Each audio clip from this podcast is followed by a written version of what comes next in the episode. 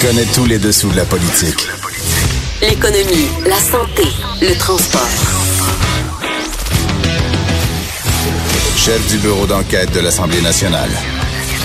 Antoine Robitaille. Là-haut sur la colline. Cube Radio. Dieu merci, c'est vendredi et en studio, j'ai deux vadrouilleurs qui euh, font du air guitar euh, quand euh, quand on, on met le thème de, de là-haut sur la colline. de là-haut sur la colline. Aïe, aïe, aïe. Donc, on est dans le cochon, évidemment, et on est heureux, euh, surtout qu'on a une première euh, demi-heure qui sera sérieuse, euh, donc avec les vadrouilleurs. Puis ensuite, il y aura Réal Fortin du Bloc québécois qui va nous parler de la semaine folle à Ottawa. Euh, et euh, en deuxième partie, il y aura notre fameux trio. Annabelle, Michael et Lionel. Donc, euh, Annabelle pour la revue de la semaine en chanson. Michael, la branche euh, pour euh, la revue de la semaine avec toutes sortes de, choses cocasses qui se sont passées à l'Assemblée nationale. Et Lionel Méné qui sera au téléphone aujourd'hui parce qu'il est un peu comme moi, légèrement malade et, et qui traîne une bronchite. Je sais pas s'il a attrapé ça dans le cochon, j'espère que non. Mais... tout ça pour dire qu'il fera donc sa, sa revue de presse euh, linguistique euh, de la semaine. Mais d'abord, évidemment, les vadrouilleurs sont là. Euh, commençons par Charles Le Cavalier qui... euh, bonjour. Donc, parle... Charles Le Cavalier qui est correspondant parlementaire, comme vous le savez, au Journal de Québec, Journal de Montréal, et qui écrit aujourd'hui sur une manifestation qui aura lieu de Québec solidaire contre Québec solidaire. Un peu plus compliqué que ça. Un peu plus compliqué que ça. Mais il y a une manifestation effectivement qui s'organise dimanche à Montréal euh, et par des alliés on pourrait, on pourrait dire des alliés traditionnels de Québec solidaire. C'est- C'est des c'est des anciens candidats. Il y a la Fédération des femmes du Québec qui participe aussi à cette manifestation. Il y a même une euh, il y a, même une participa- une participante Eve Torres qui fait partie du euh, comité de, de coordination nationale du, Du parti là. Ah bon? Ce que ce que Jean-François Lisée avait appelé le Politburo. Oui. Ce que d'autres appellent le coco. Exactement. Et donc, euh, cette Donc, c'est manifestation les, c'est les dirigeants de Québec solidaire. Ça, elle, elle- Elle fait partie elle fait de ce partie groupe-là. Québec solidaire. Puis là, elle va participer à une J'ai pas pu... euh, manif ouais. qui va dénoncer. J'ai pas pu lui parler. là. J'ai essayé de la contacter. Là, elle ne m'a pas rappelé. J'ai aussi demandé à Québec solidaire. Québec solidaire se disait hier étonné de voir qu'elle participait à cette manifestation-là parce que cette manifestation-là dénonce, puis là, je, vous- je Rappelons les faits, ouais, rappelons, les faits. un peu, ouais. La manifestation euh, se dénonce la, la, la sinophobie. Donc, le, le racisme, sinophobie. le racisme envers les Chinois Ok. et euh, f- fait référence directement aux propos de la députée euh, de Québec solidaire, Émilise Lessard-Terrien, euh, qui s'est inquiétée lors d'une entrevue à la vie agricole. Euh, des investisseurs chinois qui qui lorgnaient les terres agricoles au Québec là, euh, en parlant de, de, de, de ces prédateurs qui, qui, qui se promènent là, dans les rangs et qui, s'intéressent aux terres agricoles.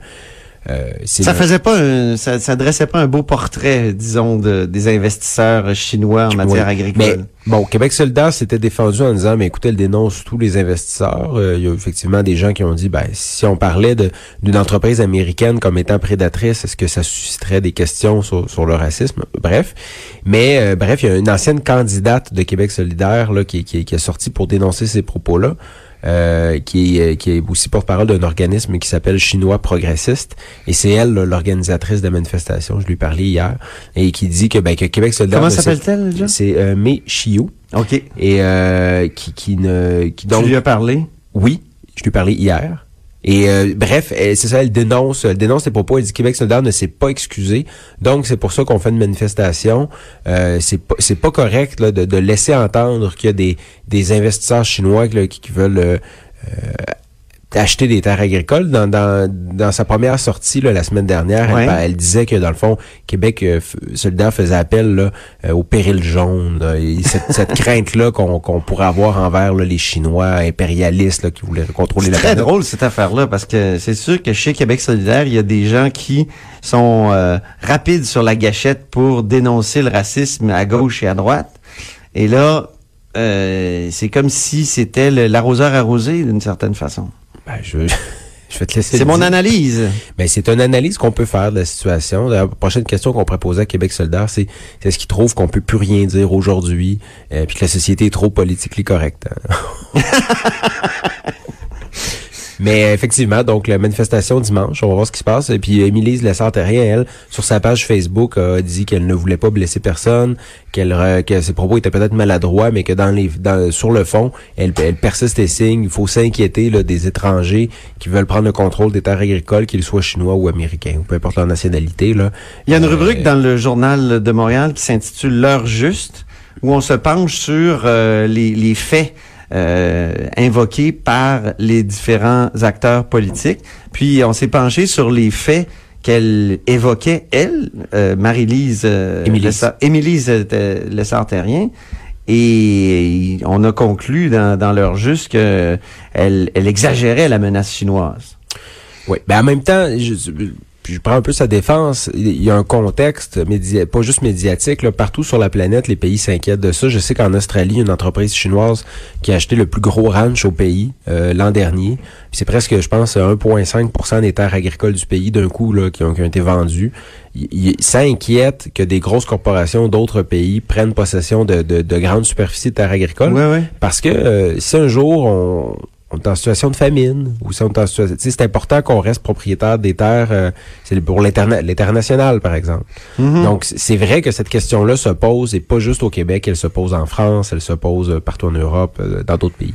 En même temps, comme l'écrivait euh, donc dans, dans l'heure juste là, notamment euh, Marie-Christine Trottier, euh, la loi, c'est la loi québécoise sur l'acquisition des terres agricoles par des non-résidents qui prévoit qu'une personne qui, hab- qui n'habite pas au Québec ne peut pas acheter directement ou indirectement un lot. Donc, il y a déjà des protections pour euh, l'accaparement des terres par a des euh, les étrangers. On peut penser à Pangea, par exemple, euh, qui a une formule. Pangea, ouais, ça, il faut expliquer Bon, ce que c'est c'est. une ouais. entreprise québécoise euh, qui, qui investit en achetant des terres agricoles, mais pour se conformer à la loi, n'est pas propriétaire à 100% fait un partenariat avec des agriculteurs, possède généralement, je pense, c'est 49 de, de la terre, puis offre des services là, euh, aux agriculteurs aussi. Donc, fait de l'investissement dans les terres agricoles. Euh, Québec solidaire dénonce ça. Les partis à l'Assemblée nationale, généralement, sont plutôt hostiles à l'endroit de Pangea. Mais il n'y a pas de Chinois dans, dans Pangea. Non. Non, mais par contre, les Oui, investisseurs Nicolas chinois sont déjà sur le territoire. Il y en a donc des gens qui vivent ici qui peuvent être une courroie de transition là, Ouais. pour les investissements chinois. Oui, c'est bien. Ben, euh, c'est un sujet qui, en apparence, a l'air, euh, comment dire, rigolo, mais qui, qui est beaucoup plus sérieux, finalement. Merci beaucoup, Charles Cavalier. Euh, maintenant, Nicolas Lachance. Et n'oublie pas l'anniversaire de Nicolas. Donc, Nicolas Lachance. chaque jour quand je viens ici. Ben oui, c'est la, c'est vrai, hein? C'est, c'est Gérard Lenormand, ça fait toujours du bien de l'entendre. Et euh, Nicolas, euh, la chance est donc euh, reporter au bureau d'enquête euh, ici à Québec. Et là, t'as- t'as mis au jour une opération de manipulation de l'opinion publique. Parle-nous-en. Avec des collègues, euh, Patrick Belrose et euh, Félix Séguin, on, on reçu des informations comme quoi l'espèce de campagne contre les dix- le, le- le- rejet des 18 000 dossiers d'immigration et Donc la le loi- projet de loi numéro de loi, 9. là? exactement sur l'immigration euh, de du ministre euh, Jolin Barrette euh, était un peu euh, gonflé, semblait gonflé sur les réseaux sociaux, qu'il y avait une panoplie de comptes Twitter qui faisaient la promotion de, de, de cette idéologie-là et qui moussaient, par exemple, la campagne libérale. À chaque fois qu'une- qu'un ministre ou une députée li- libérale, euh, pas une ministre, mais à chaque fois que les députés libéraux écrivaient à ce sujet-là, soudainement, ça explosait de retweets. Donc, Notamment Dominique Anglade et Exact. Paul Robitaille. Exact. Donc des partages multiples de ces publications-là, des, des j'aime de ces publications-là. Et on a découvert euh, qu'il y avait un, une espèce de de- d'habitude, de, pattern qui avait été créé euh, Ah oui. euh, autour euh, de ces comptes-là, des comptes qui semblaient pro- qui provenaient majoritairement de l'Iran, donc euh, de la Perse, hein, comme on, on dit euh, entre nous. Après le péril jaune, le Voilà. péril persan. Donc, euh, majoritairement de, ces, de, de cet endroit-là. Et après analyse, on a contacté euh, certaines de nos sources. On a fait analyser le dossier. Ces comptes-là, pour la majorité, semblent être de faux comptes. Euh, donc, euh, des comptes qui ont été créés seulement dans le but euh, de mousser cette campagne-là, de mobiliser les troupes peut-être euh, envers cette opinion-là. C'est Euh, fascinant. quand même- des, des nouvelles techniques de pour, pour justement faire mousser des, des campagnes, des, des techniques qu'on- au- au- auxquelles on n'est pas habitué. Oui. hein? Ben, Même pendant les dernières élections, il me semble qu'il n'y a pas eu ce type de, de délire-là sur Twitter. Alors que là, comment ça se présente sur Twitter quand quand on Le on, modus on, ex- operandi. on, on observe ce phénomène-là? Ben, par exemple, on a, euh, il y a clairement des comptes euh, existants, donc des vrais comptes, des gens qui sont derrière euh, un, une personne ou un- une entité Twitter. Donc, on a un compte Twitter, par exemple, un qui s'appelle 18 000 dossiers. Donc, un compte, lui, qui a été créé en 2016, mais qui Ah. a jamais été actif. Puis, au moment de la loi, en février dernier, euh, soudainement, s'est mis à tweeter en mettant euh, des, des, euh, des mots-clés, là, les hashtags qu'on Ouais. euh, genre immigration Québec injustice et ça ça a créé une espèce de mouvement envers ces, ces mots clés là et des comptes sont apparus pour retweeter constamment, constamment, constamment, des centaines, des, des centaines de fois par Là, jour. tu me montrais, par exemple, publications-là. Tout à l'heure, une intervention vidéo de, de Paul Robitaille en commission. Exact. qui était euh, qui était aimé parce qu'on peut aimer sur Oui. euh, sur Twitter de, de plus de 300 fois euh, Retweeter et, retweeté. et quand on fait une alors que Madame Robitaille n'a que 1000 abonnés 1000 abonnés 1200 est peut-être une personnalité très tu- peu connue quand même là, de, dans la sphère euh, nouvelle députée nouvelle députée, euh, a plus, plus lorsqu'elle tweet avec ces mots-clés là, elle a plus d'attraction que des euh, des stars du web là, Ah oui? actuelles au Québec. Pour le Québec, c'est c'est un mouvement qui est hallucinant. là. Nos- les experts qu'on a consultés nous disent que ça ça prend vraiment un événement exceptionnel, une tragédie pour que il y a autant d'impact sur les réseaux sociaux envers un sujet.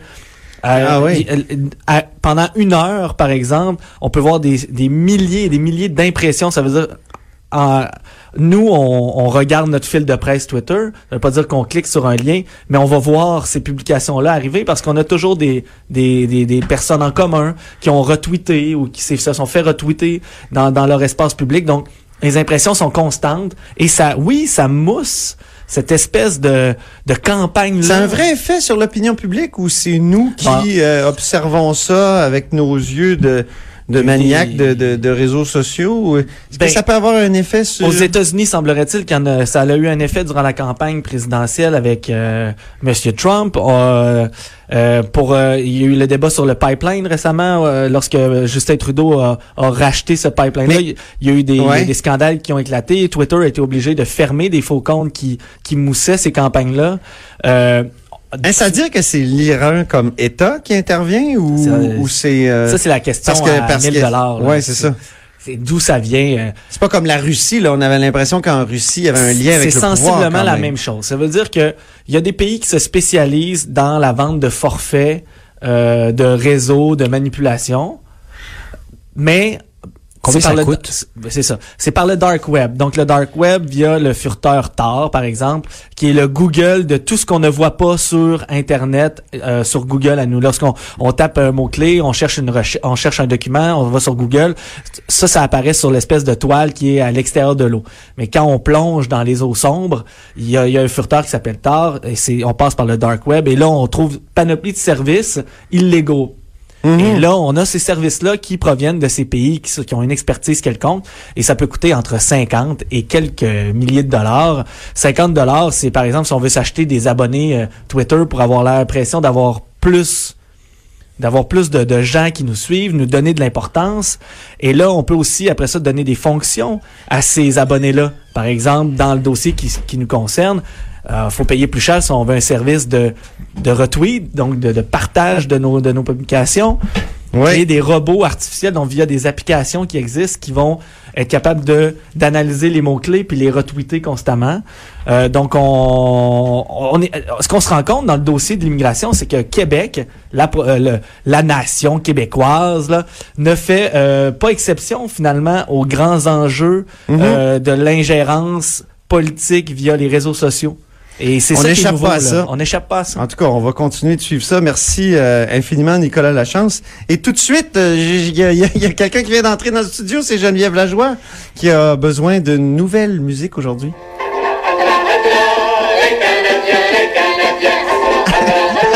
halte là. Parce que- Pourquoi les Canadiens sont là?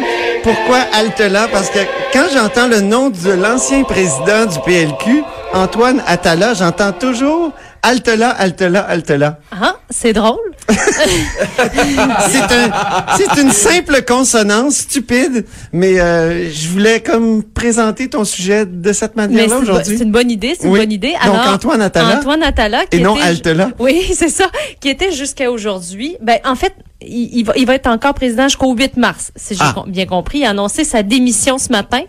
Et on se rappelle que euh, ça brassait à l'interne. Oui. Et euh, il était vivement contesté euh, depuis plusieurs semaines, d'ailleurs.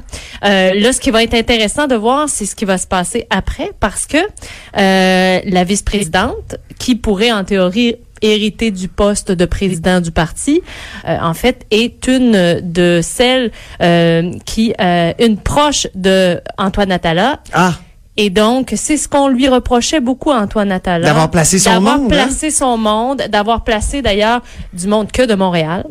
Ah. Et ça, on le repro- on lui reproche beaucoup ça aussi Ben, parce que ça ressemble au parti, ça ressemble à la députation. voilà, sauf qu'en même temps, euh, ça, ça- fait en sorte que euh, pour écouter les régions, pour écouter les gens des régions, ben, c'est peut-être pas la bonne solution. Non. Donc, on, on va on va voir ce qui va arriver. Euh, moi, ce qu'on me dit, donc donc il y a peu de chances que ce soit la, la vice-présidente actuelle qui est Catherine Martin. Oui. Merci. Je me, je, je me, je me rappelle. te bien remercies ça. toi-même, Oui, je me remercie de me rappeler je moi-même du bon plus. nom. Donc, Catherine Martin, donc ça serait surprenant que ce soit elle qui récolte euh, le poste de, euh, de présidente du parti. Ce qu'on me dit, c'est qu'assurément, en tout cas, si je, je veux pas encourager les gens à gager? Mhm. mais moi, si j'avais un petit 2 à mettre, Oh. je mettrais ça sur une femme.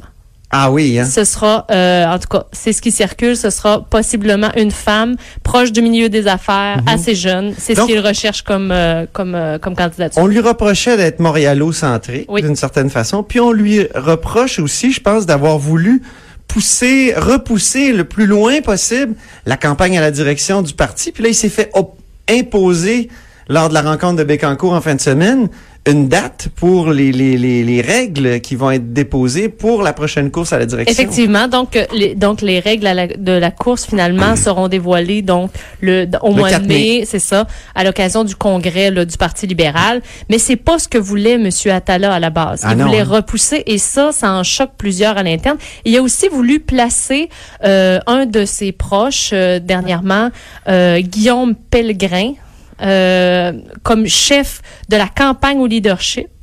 Sauf que M. Pellegrin, en tout cas dans, en coulisses, on dit que c'est déjà positionné pour Dominique Anglade. Bon, Donc là, ça, ça marchait pas. Là. Il, y avait, il y avait un problème. euh, il y avait un problème. Un mot de Charles Le Cavalier. Une jeune femme proche du milieu des affaires. Est-ce que ça pourrait être la candidate, finalement pas candidate, euh, Jessica Arnois? Non. Ah, J'ai pas entendu son nom, je vous avoue franchement. Ben, il faut que tu rappelles pourquoi tu parles de Jessica Arnois. Ah ben pas, elle, avait été annoncée comme candidate avant les élections, finalement, d'un coup de je sais pas comment on peut rappeler ça, mais c'est euh, Une volte-face incroyable. volte-face et pouf, finalement ça, ça lui tentait plus d'être candidat. Non, avait- non, mais je pense que ce qui est arrivé, c'est que je- Jessica Arnois avait finalement jamais vraiment voulu être candidate. On l'avait plutôt euh, envoyée là sans lui, sans la prévenir. Oui, exactement. Parce que c'était un bon coup pour le Parti libéral, là, qui avait bien besoin de vedettes. Mais finalement, Jessica Arnois, peut-être ça ne tentait pas tant que ça. Non, non. Ça voulait se consacrer euh, à son vin. à son vin, c'est ça, parce qu'elle est sommelière, évidemment. Ben, merci beaucoup. Ça fait le tour pour, euh, pour vendredi. Euh, merci beaucoup, Nicolas Lachance. Merci, euh, Geneviève, d'être arrivée si tard. Je veux dire, euh, juste au bon moment. Et euh, Charles Le Cavalier. Alors, Merci. euh, à lundi à tout le monde. Après la pause, Réal Fortin du Bloc québécois. De 13 à 14. Là-haut sur la colline.